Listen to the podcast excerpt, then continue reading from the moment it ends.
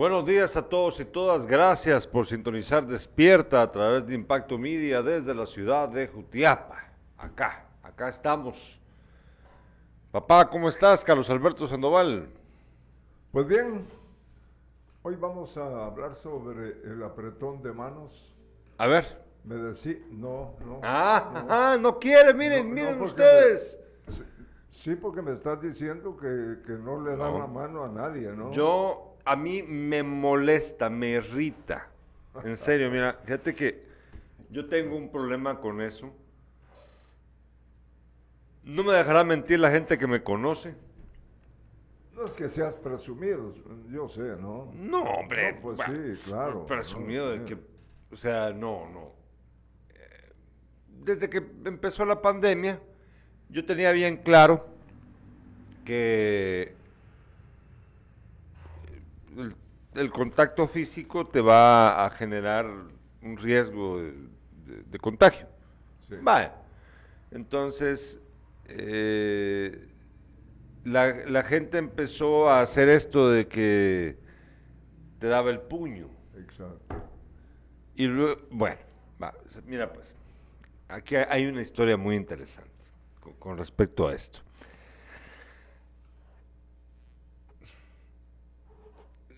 Se los digo con todo el cariño del mundo, estimados amigos y amigas, pero la verdad la gente es bien mensa.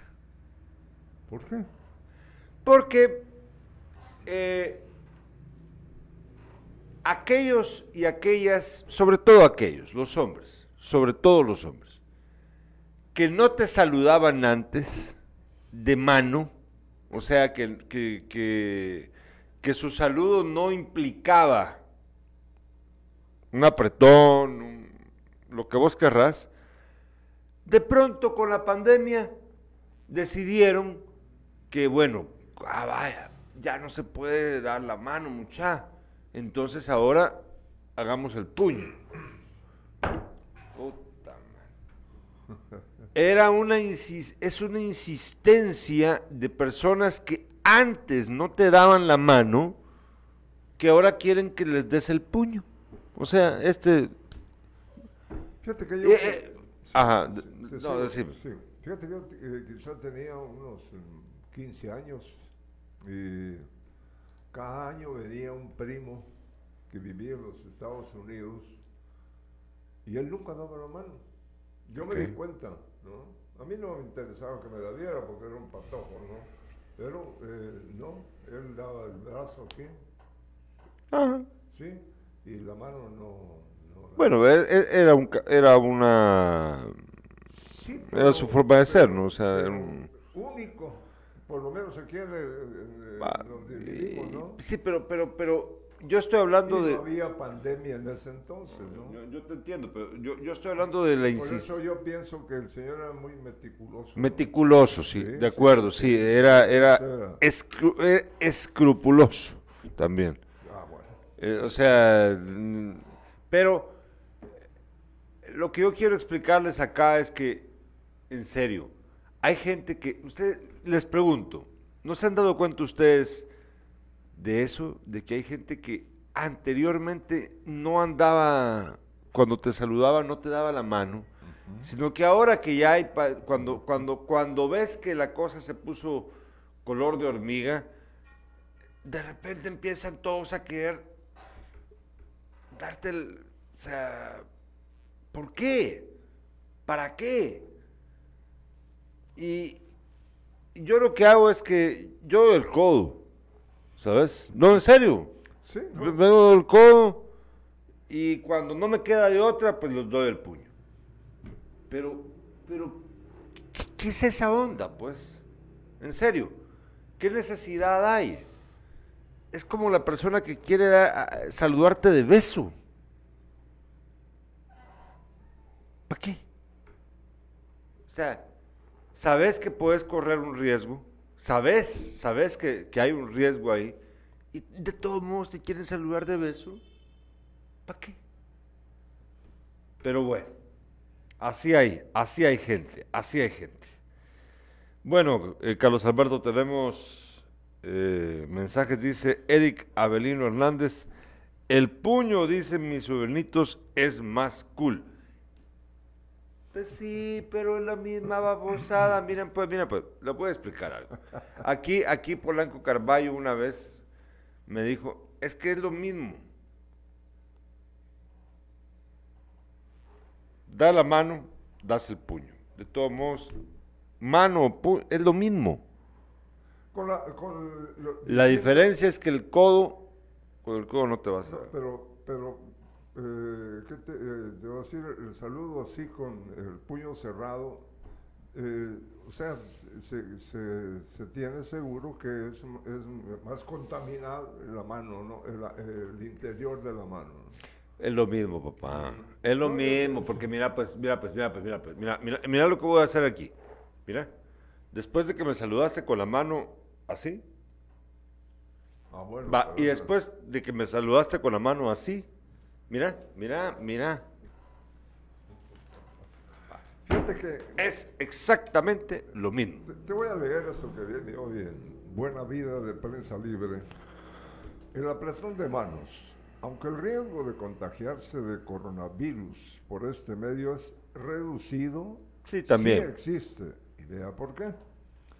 Tras un largo periodo de gestualidades distantes y saludos con el codo durante más de dos años de pandemia, lentamente se va imponiendo de nuevo el apretón de manos en nuestra vida cotidiana. Pero, ¿hasta qué punto es antihigiénico este ritual de saludo? Actualmente son muchas las preguntas que subsisten que me aporta esta forma de saludo, además de un hola humiga- humigable, es hola con el metro y medio de, de distancia. Eh, debemos preocuparnos de la posibilidad de contagiarnos por esa vía de coronavirus u otro de afección, dice. Hay un especialista, Peter Balger, de la Sociedad Alemana para la Higiene Hospitalaria. Él brinda algunos, algunas respuestas durante una entrevista. ¿En qué medida entraña un riesgo un apretón de manos?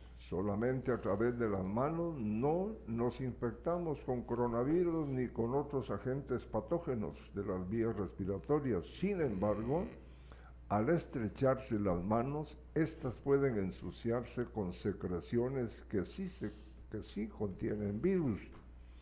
Si estas secreciones llegan a las mucosas, por ejemplo la boca o la nariz, a través de las manos, entonces sí puede producirse una infección. El riesgo de infección por dar la mano depende, por supuesto, de si su interlocutor estuvo en contacto con secreciones altamente infecciosas. Este es el caso, por ejemplo, si estuvo cerca de una persona enferma y tocó sus secreciones producidas al toser o, est- o estornudar. O sea, o sea que el riesgo no es igual a cero, pero sí bastante reducido, al menos si se lo compara con el peligro de infección mediante gutículas. Esto vale especialmente en época de verano, en la que se registran menos enfermedades de las vías respiratorias. Hay más información, dice el apretón de mano, brinda entrenamiento a nuestro sistema inmun, inmunitario.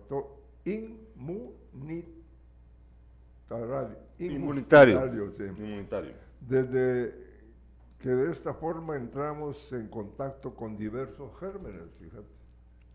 Dar la mano, entonces, pues hombre, Sí, mira, co- con, respecto a esta enfermedad, hay, yo tengo muchas dudas, la verdad, no, no, no tengo claro. Eh, por ejemplo, para, para que me entiendan bien con lo que quiero decir y que conste que yo no soy una persona eh, conspiranoica. La verdad es que intento ser lo más eh,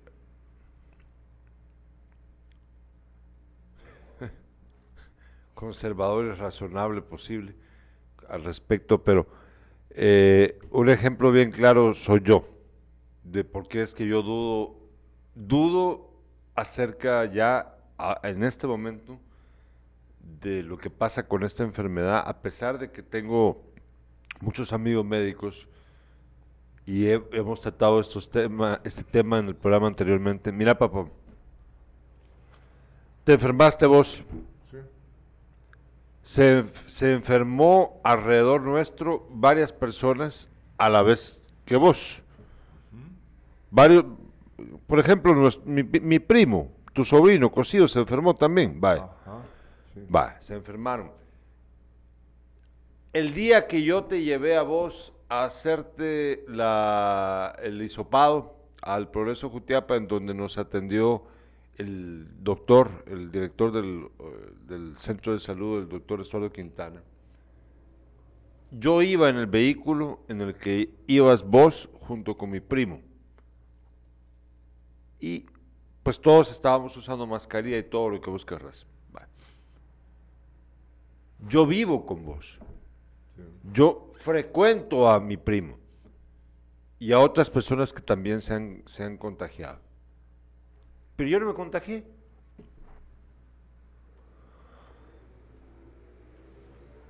Es, es bien, o sea, yo no estoy diciendo que, que conste, por favor, entiéndanme lo que yo estoy diciendo aquí. No, yo no estoy diciendo de que la enfermedad no es real, la enfermedad es real y se ha llevado a un montón de gente.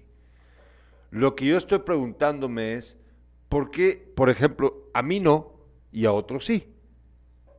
¿Me entendés? ¿Me entendés? Es bien raro.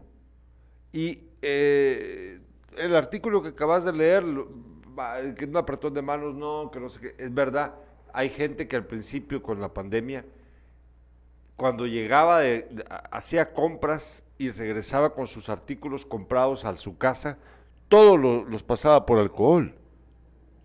¿Verdad? ¿Entendés? Va. Ahora resulta que, según la ciencia, eso de todo modo no, había, no haría la diferencia. Pero entonces, ¿qué es lo que hace la diferencia? ¿Por qué es que una persona como yo, yo no me he contagiado, a menos de que yo lo haya padecido y no me di cuenta, pero a mí no me ha tocado? ¿Por qué a mí no y a otros sí? ¿Qué es lo que hace la diferencia? ¿Por qué? Entonces a mí sí, yo, yo, yo tengo una gran intriga con respecto a esta enfermedad porque me parece muy antojadiza, la verdad. Te voy a leer otro eh, eh, que daba un poco más. Toda nuestra vida es una confrontación con nuestro entorno y los posibles agentes patógenos que ahí existen. En este contexto no debemos subestimar la importancia de estrechar la mano.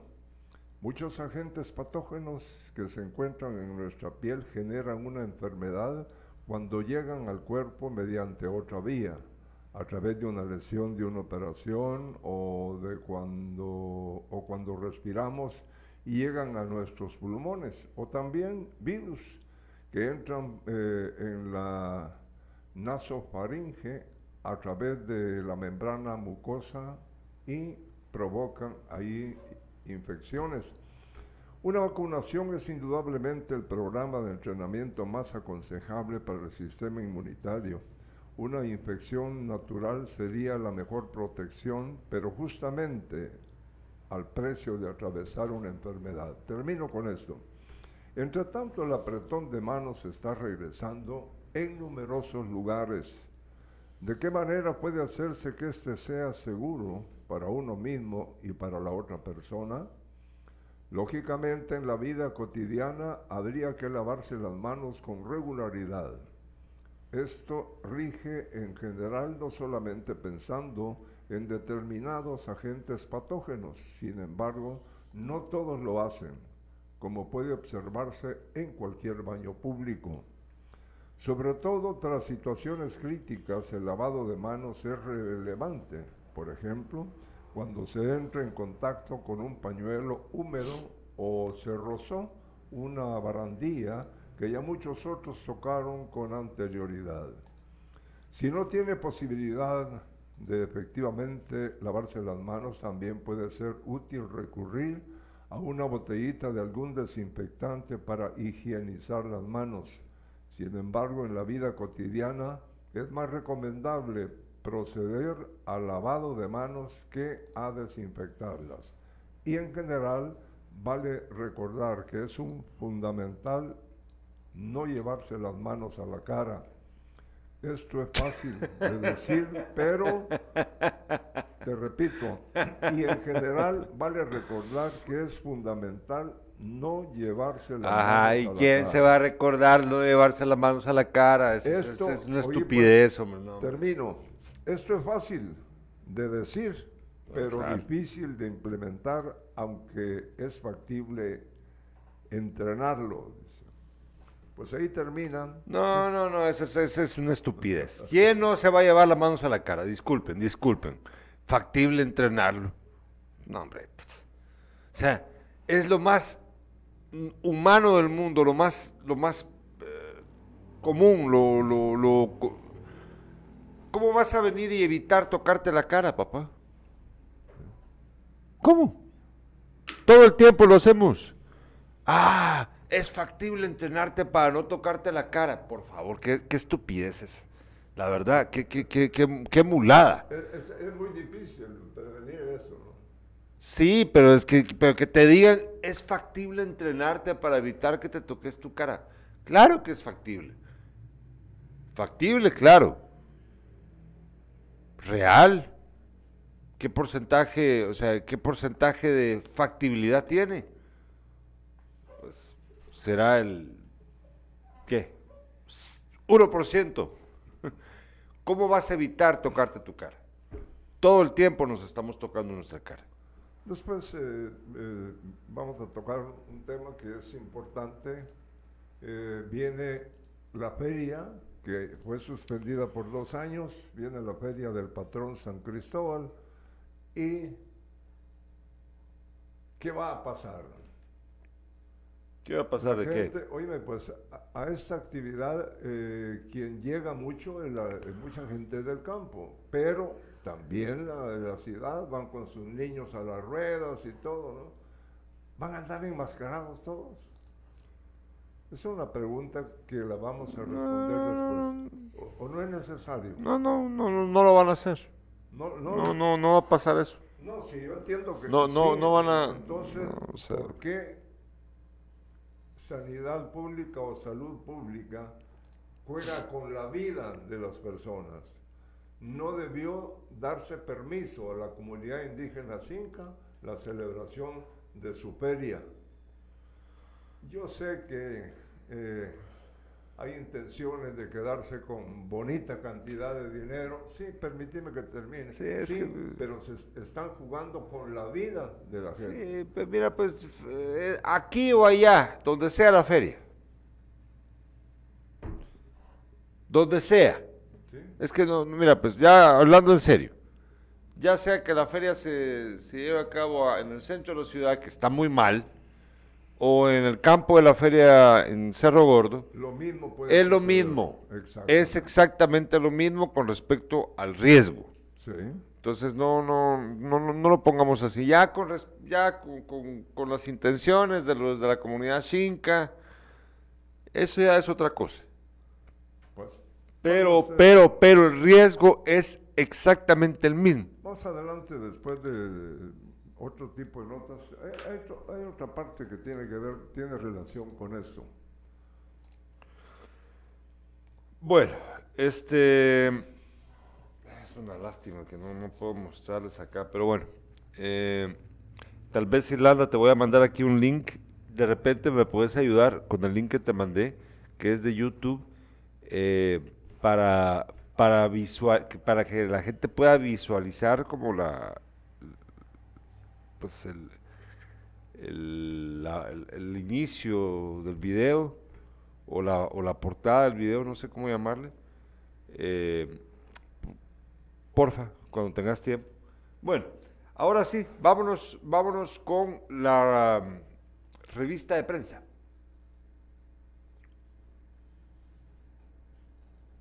Revista de prensa.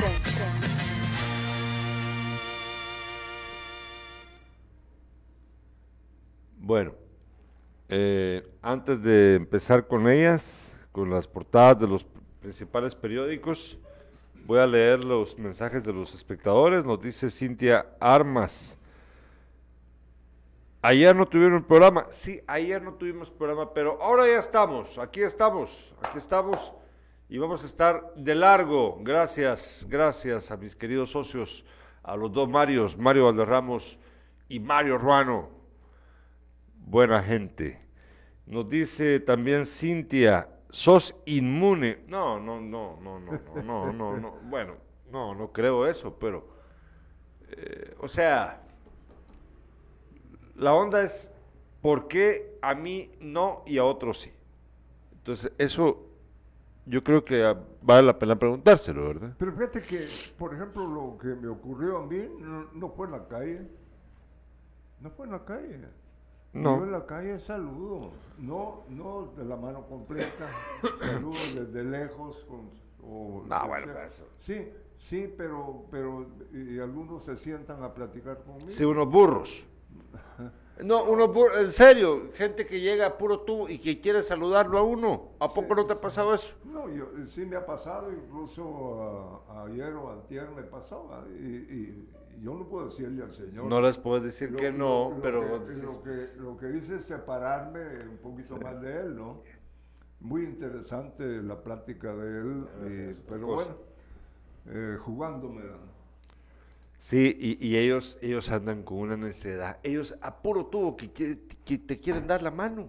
Es que eh, por eso yo les, les digo, se exacerbó la necesidad de la gente de darte la mano. Gente que antes no te daba la mano, ahora te la quiere dar. Mira, yo conozco unos, no, no voy a decir nombres aquí, pero yo conozco un- unos, unos, unos amigos, tengo unos amigos del barrio son bien burros, de verdad es que te quieren dar la mano. Bueno, ya no la mano, el puño. Y yo digo, ¿y estos, y estos, cuándo yo les daba la mano antes, pa mucha? No, nunca, nunca. O sea, te saludabas, ¿qué onda vos? ¿Qué onda? Que no sé qué. Pero, pero darte la mano, no, no era común. Ahora quieren a puro tubo darte la mano, el puño. Burros, de verdad. Bueno, este, vámonos con la revista de prensa, como lo mencioné hace un ratito. Prensa libre, título el día de hoy.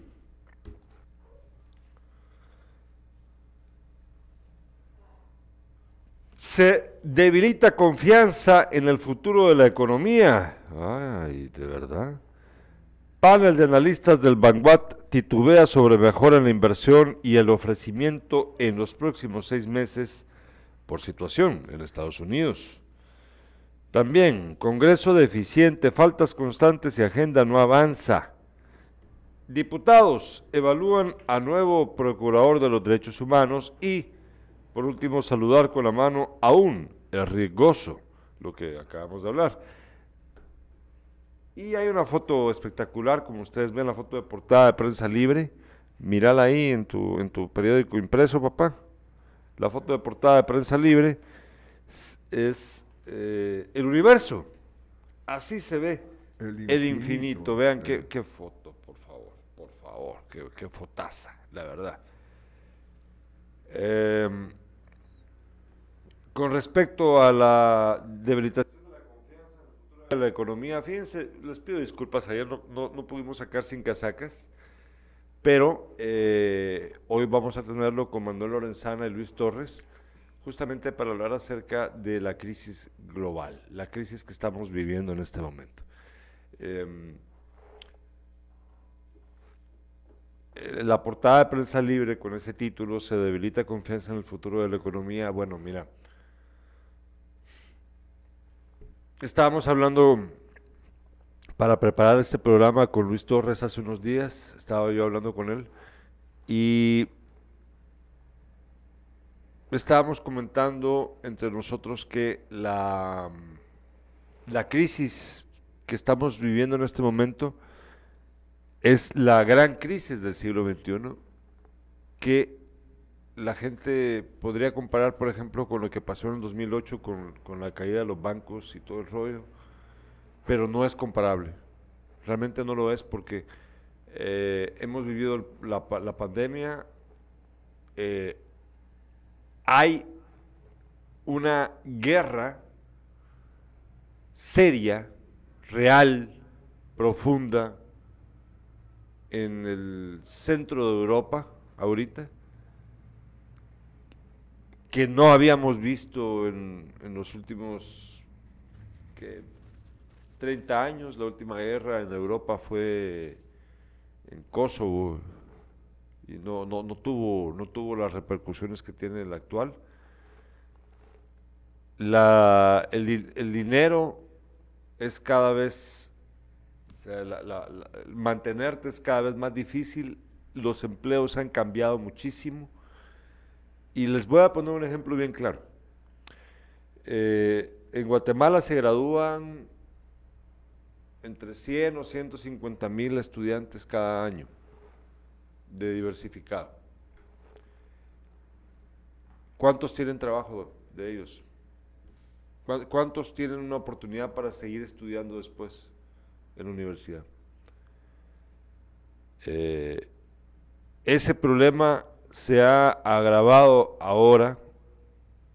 Ese es un problema que ya existía desde hace tiempo en Guatemala, pero ahora se ha puesto peor porque no hay certeza, ya las pocas certezas que tenían estas personas ahora se han estrechado más producto de toda esta crisis global que estamos viviendo. Y la verdad es que papá, yo no, yo no sé, mira, yo, yo, yo pienso constantemente acerca de esto. esto es, esto es parecido a lo que, lo que me dijo mi, mi hija Elena cuando mi madre murió. Cuando empezó la pandemia, después, porque mi mamá murió el 16 de enero del 2020 y la pandemia empezó el 13 de marzo, 15 de marzo del 2020. Y Elena vino junto con su hermana Valentina aquí a Jutiapa a pasar la Semana Santa en, esa, en, ese, en ese año y fuimos a ver a mi mamá al, al, cementerio. Y de repente Elena me dijo, no, esto ya fue para junio, creo yo, para las vacaciones de medio año fue que me dijo. Me dijo Elena, papá, pero lo bueno es de que la abuela no vivió esto.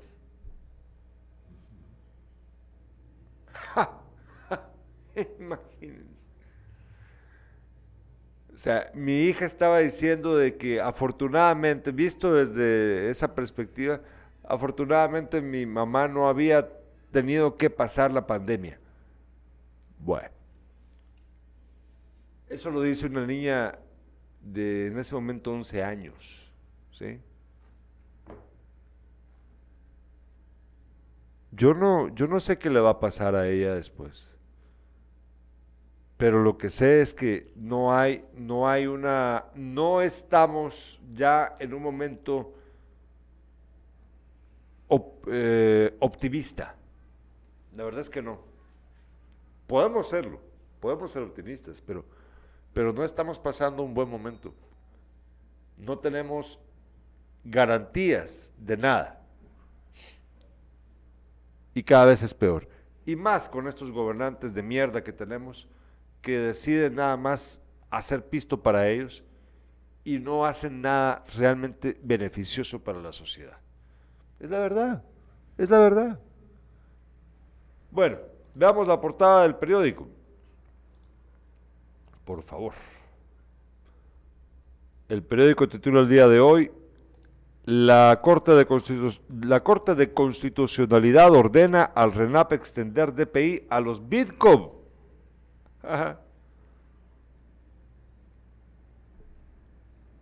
La resolución favorece a los rusos Igor Bitkov, Anastasia e Irina Bitkov, quienes fueron condenados por uso de documentos falsificados, adquiridos por medio de una organización criminal que también fue condenada. ¿Por qué le da la Corte de Constitucionalidad el derecho a estas personas de tener un DPI guatemalteco cuando intentaron fraudulentamente conseguir, no, no intentaron, consiguieron fraudulentamente esos documentos en el pasado? Mira, yo pienso también, Gerardo, que es la desesperación de, este, de esta pareja con sus hijos, eh, venirse de un país con tremendos problemas, buscando dónde, dónde poder vivir. Yo estoy de acuerdo con esa parte, Sí, sí. pero lo que yo- con lo que yo no estoy de acuerdo es que ellos se aliaron con Jimmy Morales en su momento y, lo, y, y entre los dos, entre la familia y ellos se, se hicieron la, la camita para... Sí, encontraron más fácil. Eh, y, y el, el gobernante ese que también es un... eh, no fue buen presidente, eh, se prestó para muchas cosas ilegales. ¿no? ¿Mm? Y lamentable lo que le sucede a esta familia. Eh, eh, todavía están presos, van a salir libres, les van a dar documentos para quedarse aquí en nuestro país. ¿Qué va a pasar? No? Nos dice Luis Alberto Franco, saludos, don Beto Gerardo, qué bueno verlo triunfante de este virus. Acá lo que tiene que imperar es la higiene propia. Aparte de ello es cargar consigo alcohol en gel o líquido para el constante lavado de manos y superficies. Cintia nos dice, fíjate que mi esposo es así. A mí me ha dado tres veces y a él nada. Gracias a Dios, qué bueno. Eh, Gilberto nos dice, Gerardo, vos no das la mano, pero das abrazo. Te vi un día saludando a Estado Quintana. Vos sos un ponededos, ¿verdad, Cosillo? Ya, te, ya me di cuenta. Luis Alberto Franco dice, Gerardo, el micrófono de tu papá pareciera estar apagado. Se escucha únicamente lo que logra percibir tu micrófono.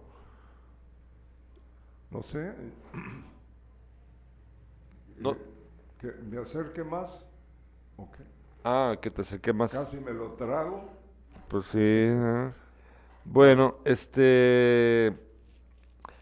Irlanda, haceme un favor, ¿será que puedes buscar mientras tanto una foto de esto del universo? Tal vez, yo creo, supongo yo que está a ser de la NASA al final de cuentas, o no, no, sé, no sé si es la NASA o qué, pero lo de la, onda del universo sí es, es- está bien, bien bonito. Bueno, eh, vamos a una breve pausa comercial. Al regreso vamos a hablar acerca de eh,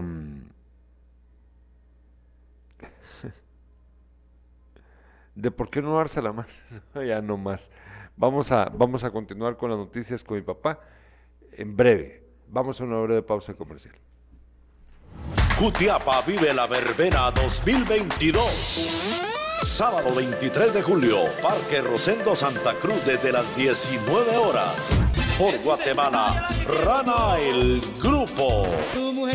La fuerza mayor del merengue, Banda FM de Zacapa, Titanium Discotech y la mejor disco rodante del Salvador, Infinity Skylight. Preventa 100 quetzales, día del evento 125. Puntos de venta, Municipalidad de Jutiapa, Credit Chapín, Hotel del Sol, Gaso Market y Shell Milenio. Te invitan Credit Chapín, Gallo y la Municipalidad de Jutiapa. No te lo puedes perder.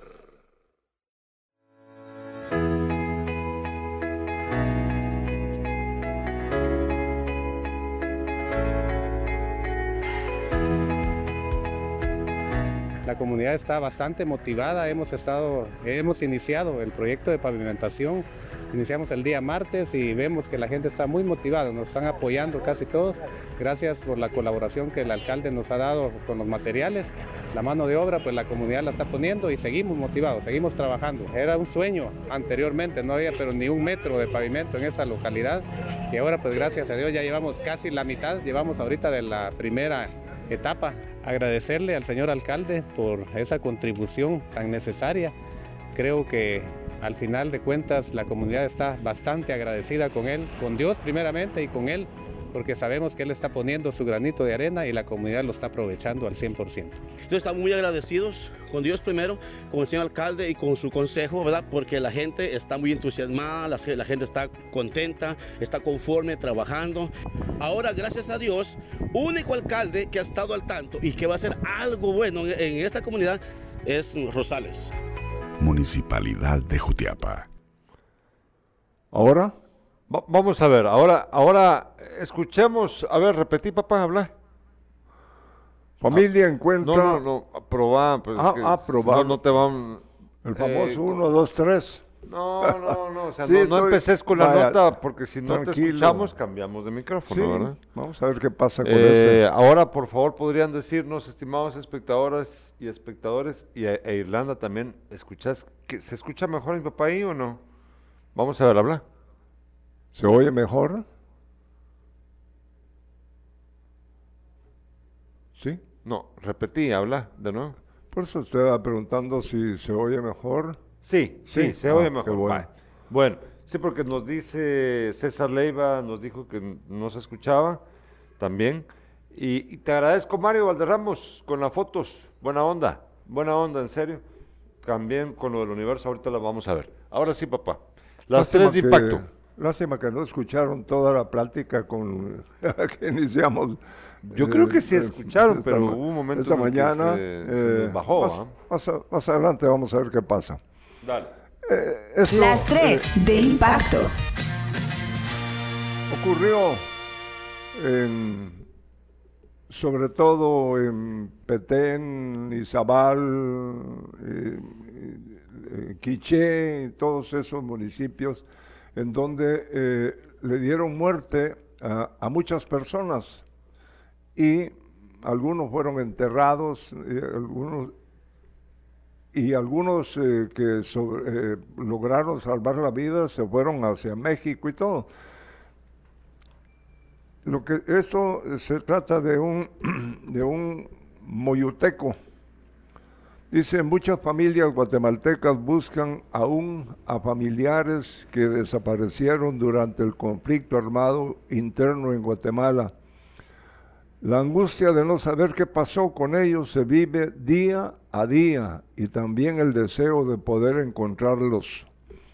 Este fue el caso de la familia Trigueros, quienes vivieron en carne propia al no volver a ver a Pedro Eusedia Trigueros cuando tenía 26 Pedro, Pedro años. Eusebio, ¿Ah? Pedro Eusebio. Pues eh, lo que, Bueno, bueno, haber vale. un error, Es ¿no? que Para- Pedro o- digamos, o sea, Pedro mujer, Pedro. Eusebio Supongo. ¿no? Trigueros cuando tenía 26 años. Trigueros fue detenido por miembros del ejército de aquella época. La familia buscó incansablemente a su familiar, sin embargo, no lograron ubicarlo. Fue hasta recibir el apoyo de Fandegua, Guatemala, que mediante pruebas de ADN lograron recuperar la osamenta de Pedro, la cual fue recuperada el 8 de agosto del 2018 en el destacamento militar La Pólvora de Petén.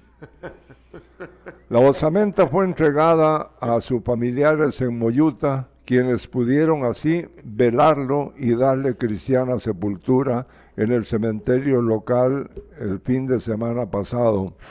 Ahora tienen por fin un lugar el cual visitar y enflorar a su Mira, familiar. ahí viene la, la pregunta del millón de quetzales. ¿Por qué razón a este señor, a este Pedro Trigueros, Pedro, Pedro Trigueros, Trigueros. sí. su cuerpo, por qué razón su cuerpo está en un destacamento militar? ¿Por qué lo que estás contando, verdad? Yo- mira, yo ya tenía eh, conocimiento de, de- de eso, ¿no? Que algunos, no sé cuántos, fueron enterrados en- en- de esa manera en el destacamento y por militar. Qué? ¿Por qué? Porque ahí los torturaron y luego los mataron. Es probable. Así, sí. así, así de simple. Entonces, miren, miren, estimados amigos y amigas, aquí la gente me va a andar con babosadas y decirme decirme, por ejemplo, ah, es que se lo merecían, debieron hacerlo. No, eso no es verdad. Ninguna persona merece morir, como lo he dicho en- anteriormente en este programa, papá. La, la única razón para matar a alguien es para defender tu propia vida. Claro. Pero durante la guerra, que a mí también lo he explicado y lo vuelvo a repetir aquí ahorita de nuevo, aquí le llaman conflicto armado interno para no decir la verdad. Fue un acuerdo entre la guerrilla y el ejército, el Estado, para, eh, para que las repercusiones de, de este evento no tuviesen el mismo calado que si le hubieran dado el nombre correcto, que fue guerra civil. Aquí lo que vivimos fue una guerra civil. Fíjate que algunos, eh, algunos eh, jutiapanecos, eh, sus cuerpos no se, nunca se supo dónde fueron enterrados, ¿no? Maestros. Mucha gente que ni siquiera formaban parte realmente de la guerrilla. Bueno, el punto es, aquí me van a decir si se lo merecían, babosadas. Y todas esas personas que asesinaron a Mansalva, previamente torturado a estas víctimas, Sí. lo más seguro, violado también, papá, violaron a un montón de gente, todas esas personas ahora quieren excusarse, quieren evitar la, enfrentarse a la justicia y se justifican diciendo que lo hicieron en defensa de la patria. Babosadas. Vos no tenés que matar, violar, torturar a nadie en defensa de la patria. Eso es mentira y es un crimen. Entonces, que me, me vengan a mí los, los, los hijos de los militares a decirme qué honrosos son. Y fíjate que hay, eh, eh, fueron enterrados también niños. Papá. Y Ah, ah.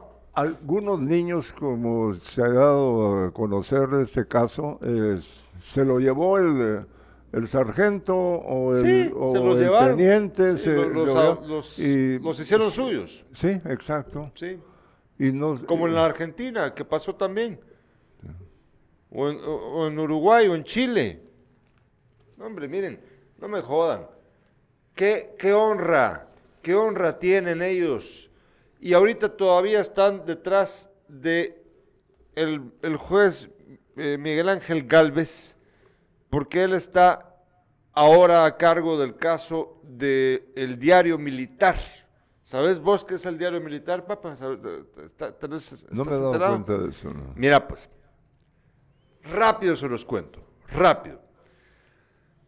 Resulta que existe un documento legal, oficial, de parte del, del ejército de Guatemala durante la guerra, en donde consignaban, papá, en código, a quién se iban a llevar y qué le iban a hacer. es tan claro y pelado que, por ejemplo, cuando le dicen, eh, miren, perdón, ahorita no, no tengo exactamente los términos, pero para darles una idea, eh, darle agua o, ponerle luz, te electrocutaban, ¿me entendés? Y decían dónde estaban los, dón- dónde y qué nombres tenían ¿Y qué hicieron con ellos? El diario existe, no son babosadas, no me lo estoy inventando yo.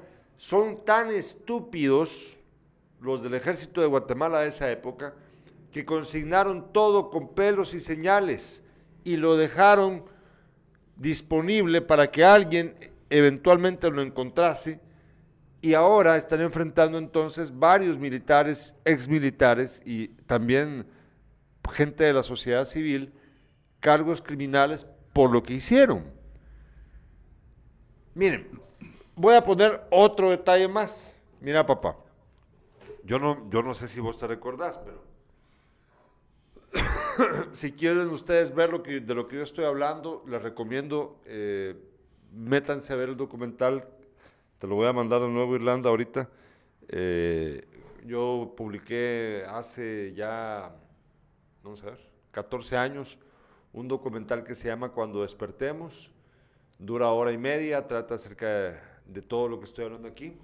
Y eh, de- en ese documental, papá, tuve la oportunidad de ir a el archivo de la PNC, de, perdón, de la Policía Nacional, no era PNC, de la Policía Nacional en la zona 6. Y entrevisté a Gustavo Meoño, que era el encargado del archivo. Rápido les cuento. Resulta que en esa, en en la- en la- en esa parte de la zona 6 había hace mucho tiempo atrás una comisaría de la Policía Nacional. ¿De acuerdo? La, la dejaron, la abandonaron, pero antes de ello, ahí habían llegado a recolectar todos los archivos históricos de la Policía Nacional. Era como una especie de biblioteca, de, de bueno, era bueno, eso, en un archivo. Y lo dejaron abandonado. Dejaron la, comisaría, se fueron y dejaron todo eso ahí. Un día alguien se dio cuenta de eso y reportó que ahí estaba ese montón de archivos. Resulta que eran archivos desde, mil, desde principios del siglo XX, papá. Desde 1800, perdón, de- desde, sí, desde 1890 y algo hasta cuando terminó la, la PN. Ahí estaba consignado a quién agarraban, por qué lo agarraban y qué le hacían. Estaba consignado quiénes eran los orejas. Tenían, tenían eh, fichas para, para decir lo que el reporte del, del oreja aportaba. Todo. Mira, papá, miren, estimados amigos, ¿sabían ustedes cuando mataban a alguien, y que seguramente todavía pasa, cuando, cuando mataban a alguien, mandaban a una oreja al funeral para ver, para escuchar quién hablaba y qué decía.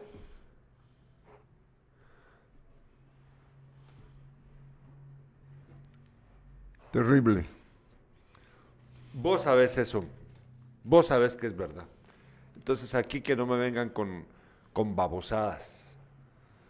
Por favor, no. Nos dice eh, Augusto, al respecto de niños secuestrados, recomiendo la película argentina La historia oficial que está en Netflix. Sí, fíjate que empecé a verla con Norma Leandro. Sí, no. eh, sí, qué bueno. La voy, a, la voy a seguir viendo. Nos dice Gilberto, se escucha mejor. Luis Alberto Franco, perfecto, se escucha muy bien. Buen día, dice Rusman. Hoy sí se escucha calidad. Qué bueno. Ahí estás bien, ahí estás bien. Dale, papá. Eh, Ya hablé pero, mucho. eh, ejecutan operativos de seguridad. Eso tiene que ver con la entrega del bono 14. Eh, hay que recordar que delincuentes eh, y, y muchos que han venido no son de aquí, son desconocidos y se plantan cerca de los bancos y les quitan el, el dinero a, a las personas. La Policía Nacional Civil de Jutiapa se prepara para brindar seguridad durante los días de pago del bono 14, obedeciendo al plan oficial donde se estableció que por el pago del bono 14 se ha de desplegar un operativo de seguridad en los cajeros automáticos, bancos y centros comerciales. Al respecto, el vecino Benjamín Onaur expresó que si funcionan eh, estos operativos policiales eh, es porque amigos de lo ajeno ya están más eh, controlados al notar la presencia de las autoridades y de esta manera se evitan más hechos ilícitos en áreas vulnerables. Por su parte, don Pedro Val, de jefe de operaciones de la PNC de Jutiapa, recomendó a los pobladores tener precaución y que realicen la denuncia respectiva cuando ocurran hechos delictivos para poder proceder con las investigaciones. Se tienen que hacer siempre, eh, y no solo por la temporada del bono, porque la delincuencia ha crecido, considero que está bien, pero deben de ser más frecuentes en conjunto con soldados del ejército, como se ha visto en los últimos días, manifestó Onaur. Eh, con respecto a eso, podemos ver la imagen, antes de esa Irlanda, podemos ver lo de los PNCs. Eh, regresando al tema de los PNCs, eh, rápido les cuento, les recomiendo, así como lo dijo Augusto Polanco, ver eh, la historia oficial en Netflix, está disponible. Pero si quieren eh, leer acerca de lo que yo acabo de contar acerca de la Policía Nacional y el archivo, pueden leer, hay, dos hay dos novelas fundamentales que trataron este tema. La primera es eh, El material humano de Rodrigo Rey Rosa, quizás su mejor novela, para mi gusto, del escritor guatemalteco. Y la otra novela es de Horacio Castellanos Moya, el salvadoreño, ahorita no me recuerdo el título, ahorita se lo voy a buscar, pero si, si les interesa este tema pueden leerlo ahí.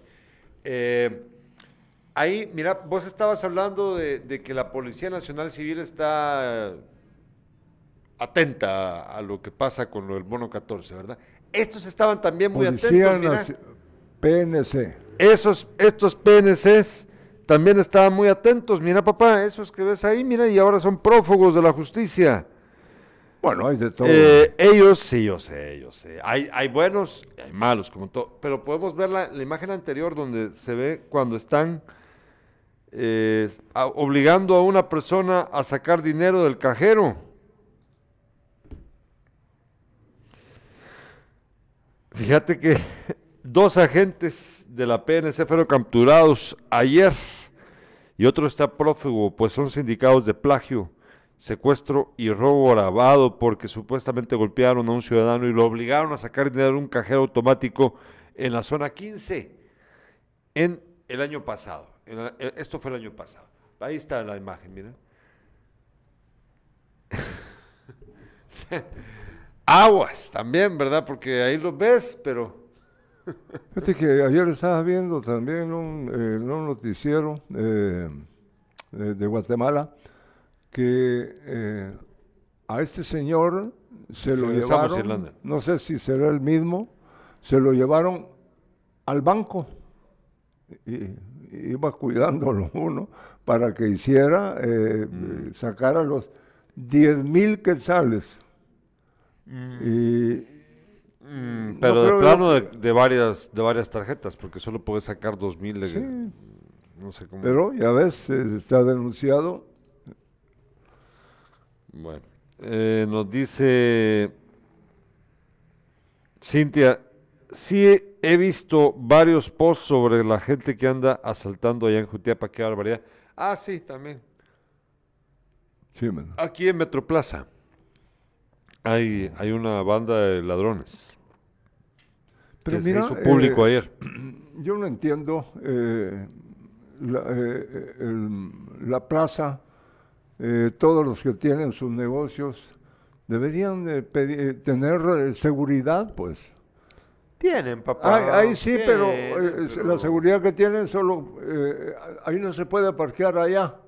No, si, si, están ahí robando, lo que van a provocar es que la gente ya no vaya a comprar, pues. Nah. No va. Nah. Ah, ahí Nah. La gente igual va a ir, hombre. Mira, lo, eh, y lo- los dueños del centro comercial pueden poner a quienes quieran y lo que vos querrás. Ellos no van a... Mira, ejemplo claro, lo que le pasó a nuestro querido amigo Kiko Garnica. Sí. Va, ahí en el centro comercial tuvo un altercado con una persona, que probablemente fue el que luego lo fue a matar. Sí. eh, Vaya. Entonces, ¿qué? Vos puedes tener ahí mil policías, de agentes de seguridad, pero ¿quién va a reaccionar? No, o sea, aquí se trata de, de que debe de haber detrás de la PNC, o sea, la PNC tiene que tener una investigación y determinar quiénes son responsables de estos crímenes, junto con el Ministerio Público. Ahorita están contándonos que paran Mara para robarles en el, en el puente eh, cercano a Metroplaza o en, Metro- o en la misma Metroplaza. Vaya. Bueno, entonces,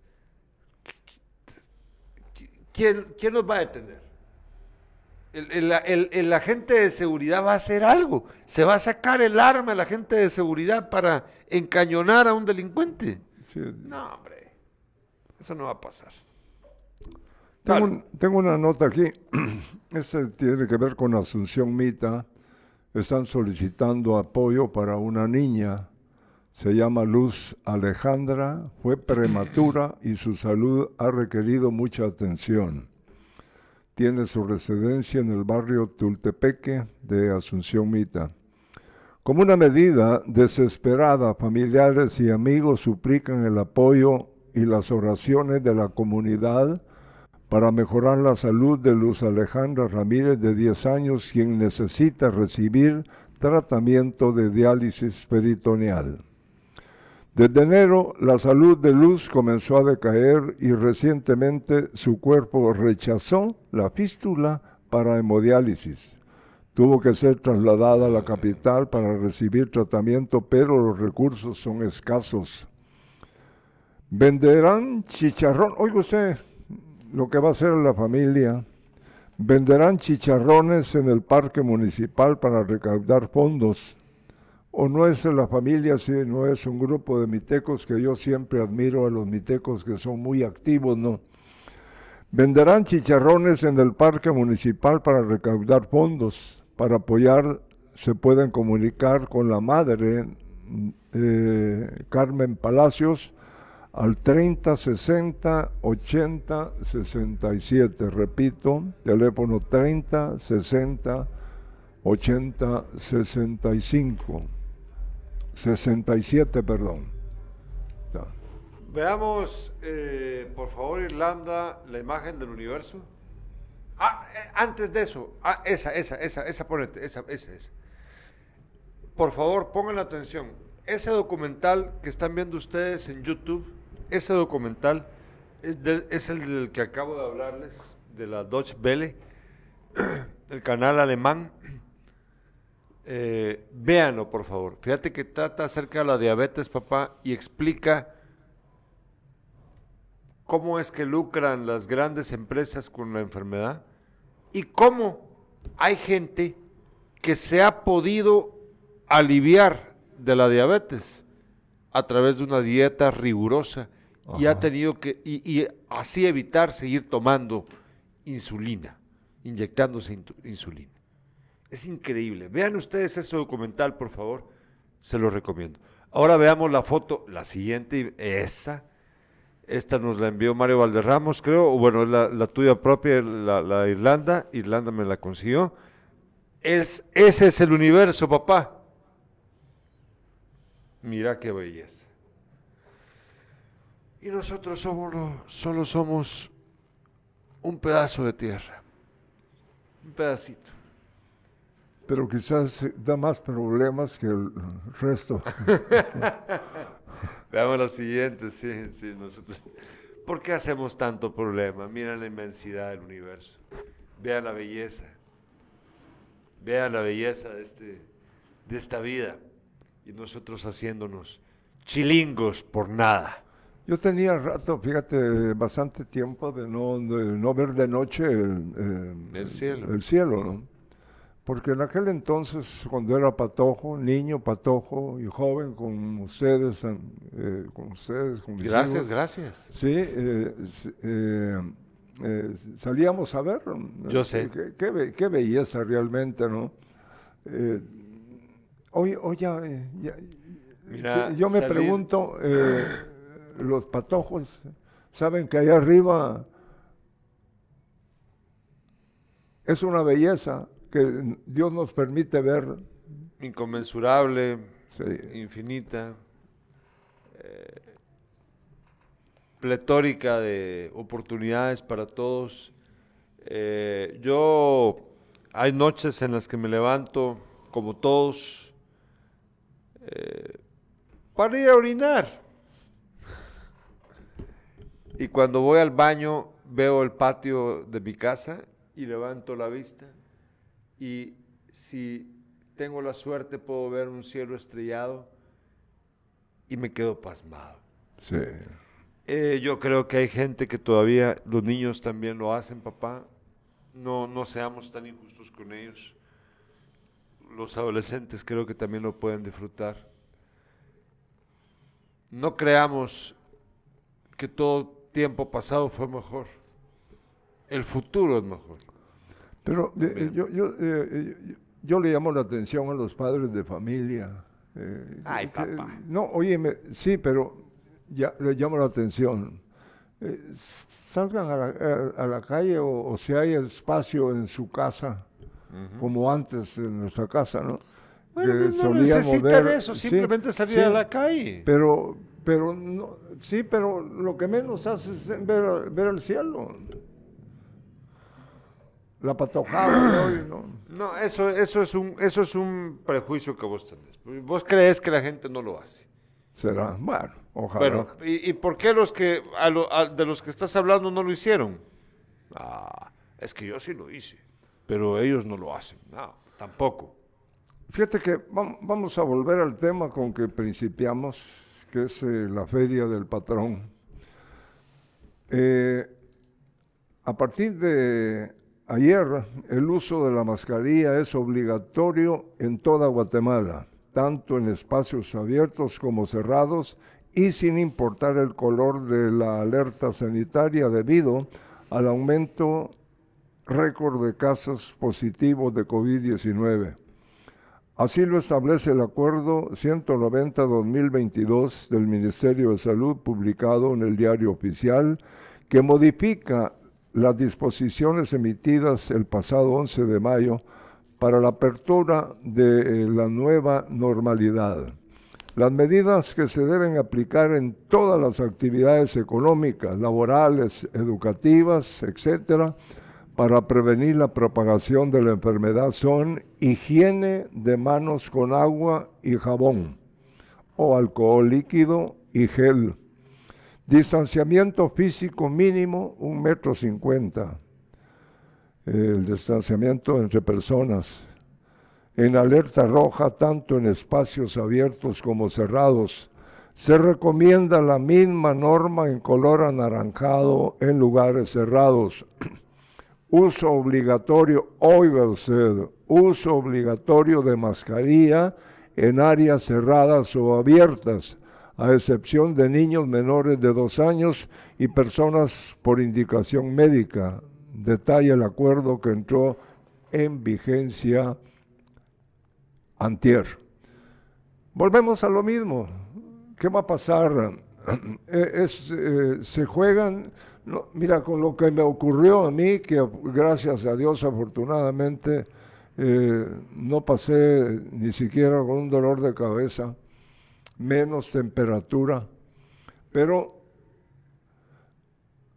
hay que respetar lo que el gobierno dispone.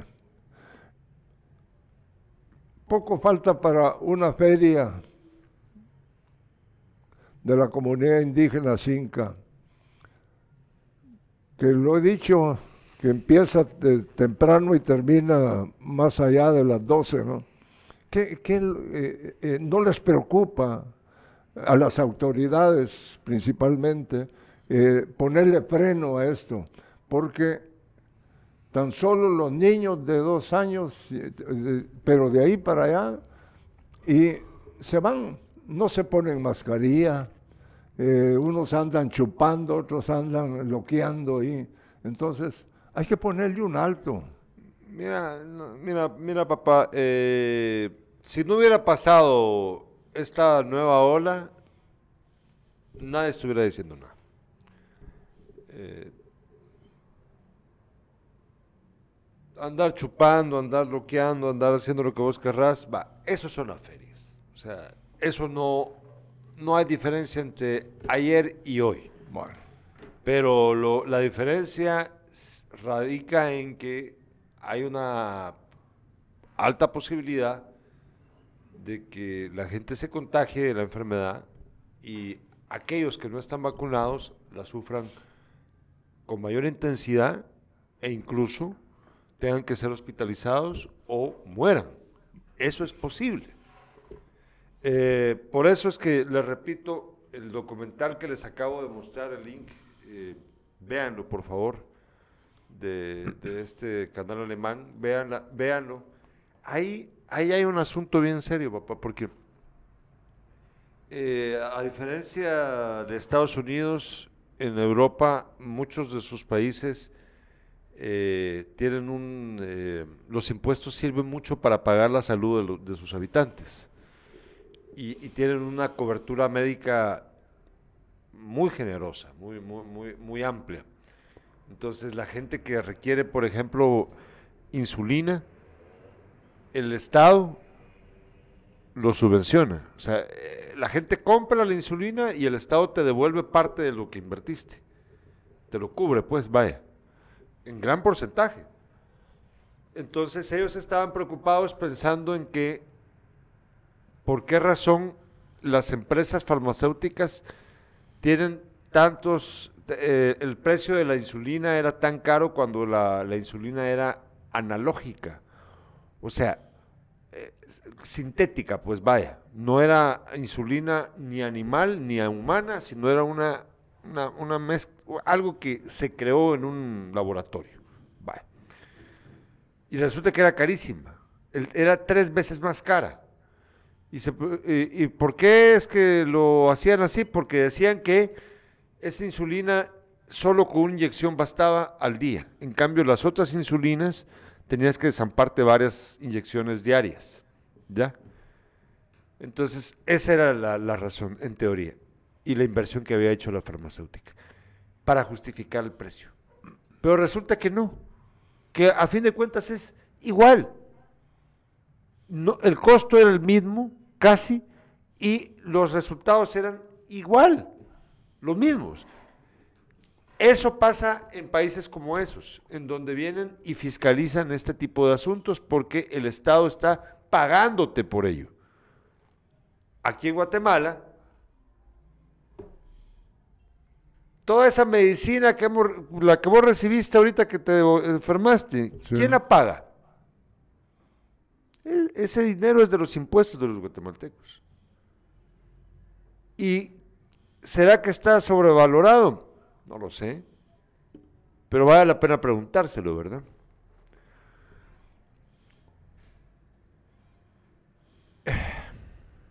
Es muy largo lo que quiero explicar, pero bueno. Eh, nos dice el doctor Quintana, ahora ya sabemos qué variante provocará posiblemente la próxima ola. BA 2.7S, nos dice. Y también nos dice el doctor, el gobierno no quiere comprar Molnuvapir. No, perdón, Molnuva, no, Molnuvirapir directamente. Ah, va, ¿ves? Y dice Stuart Rusman, si la cabeza departamental no se ha vacunado, imagínense las personas de las comunidades que por creencias o mitos o religión no se han vacunado. Pareciera estos dos años pandemia no hemos aprendido nada. Parece que no. Bueno, Carlos Alberto, Vamos. Vámonos con el deporte. En deporte, hoy el Olimpia de Honduras se enfrenta a Comunicaciones en New Jersey. Y los rojos del municipal que han perdido los dos partidos que han jugado en los Estados Unidos. Eh, hoy eh, en Richmond se miden con el Motagua de Honduras. Ah. Son los dos partidos, eh, ya los, los dos equipos que estaban, ya regresaron al país, los otros dos, incluido me parece Xelajú, o, o- ¿cómo se llama? ese? se me van los nombres ahorita, pero los, eh, los, son, eh, los cremas y los rojos continúan divirtiéndose en los Estados Unidos. Pues que está bueno, ¿no? Que les vaya bien. Eh, dice Sergio Oliver, solo, solo deja que se exprese el Señor, solo vos hablas y no dejas escuchar al Señor. Ah, vaya, vaya Sergio. Que no te dejo hablar, dice. Ah, no se preocupen que yo en algún espacio entro, ¿no? no, muchas gracias por... Pero no- no te dejo hablar. no, ¿Cómo no? Sí, me dejas hablar. Esta gente trasnochada. Sí, hombre, Sergio, Sergio. Vamos a saludar al militar. Saludemos al militar. Saludos al militar. Un solo golpe al caite. Por favor, por favor, mi amigo. Ya, ya, Eh, no, eh, como te dijera yo, no, eh, no sé qué porcentaje de, del, del ejército hace años, no fueron tan, no todos fueron malos, ¿no? Pero sí los, oye, no, no, pero es que qué que buena te- te la echaste. No. No todos fueron malos. no, no, no, po- mira, porque hubo miembros del ejército aquí en nuestro departamento que eh, muy educados y todo, eh, comandantes, eh, tenientes, subtenientes que tenían relación con el pueblo. Y, Sí, y claro. en ese entonces tampoco estaba eh, eh, la, la guerrilla tan fuerte como en aquel... ¿Sabes cuál fue el mejor militar de la historia de Guatemala, papá? No. El coronel Jacobo Arbenz. Coronel del ejército de Guatemala, señoras y señores. Lástima que no está mi papá, mi tío José, don Nicolás es del Chiltepe. Ah, eso es tu Y- Déjame no. terminar. Déjame te- mi, hermano Ronnie, eh, les- eh, me hubiera gustado que les preguntaras, ¿por qué crees que... ¿Por qué crees que... Porque les quitaron las tierras. ¿Cómo? cómo? Por No, las no, tierras. Mira, va, óyeme, te, te voy a decir una cosa. Dale. Está bien, no está bien, pero que se la quiten a quienes tienen toda la costa, gas, Sí, yo sé, tenés razón. Para mi padre que tenía dos, Sí, papá, tenés razón. Esa parte yo la entiendo bien, tenés razón. bueno, entonces, Esa fue una injusticia. Entonces era, Sí. y, y Tenía, tenía una razón justa para pelear. donde eh, Del lado eh, opuesto. El camino para el, para el barrial eran 16 manzanas, ya las tenían.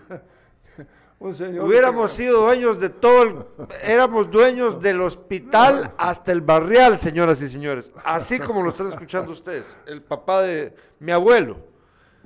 Todo. Puta madre. Eran, pero. Qué barbaridad. Yo estoy de acuerdo con ellos. Porque ellos sentían una injusticia, un agravio. Sí, sí. Pero yo lo que quiero decir aquí con lo, con lo que dije el coronel es que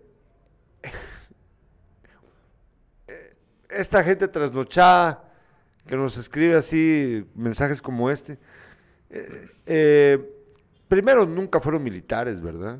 Hay much- mucha gente que estudió en el hall Sí. y por eso se creen militares. Sí. ¿Me entendés? Sí, O sea, no, no. pero nunca, nu- nu- nunca estuvieron realmente en el ejército. Solamente Eh, estudiaron en el eh, hall. Muy, muy pocos. Por ejemplo, eh, mi yerno Oscar Sí, es- por ejemplo. salió del, del Sí, del hall, eh, sí. Una persona Así es. De mucho respeto, ¿no? Sí, claro. Educado y todo. Sí.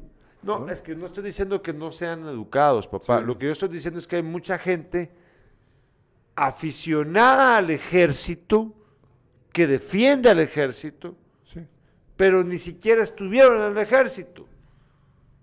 Seguramente estudiaron en el hall y por eso se quedan militares.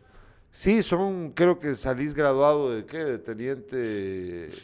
Yo, Ten- un- yo ten patojo, ¿sabes qué no me gustó? A ver. que los militares se llevaran las, A las chavas. a las mujeres más bonitas de la ciudad, ¿no? ¿Pero qué? Eran militares, tenían buen sueldo. Eso, pero cabezota, ¿no? Les agradecemos a ustedes. Bien, hoy, hoy sí tenemos el programa con Luis Torres y Manuel Lorenzana, que no tuvimos ayer, para hablar acerca de la crisis global. ¿Te afecta a vos? Hoy vamos a entender- enterarnos cómo. Por favor, véanlo. Hoy a las 5 de la tarde en Sin Casaca. Les agradecemos. Gracias a Irlanda Valdés por estar con nosotros. Papá, un solo golpe al caite. Un solo golpe al caite. Que tengan buen día.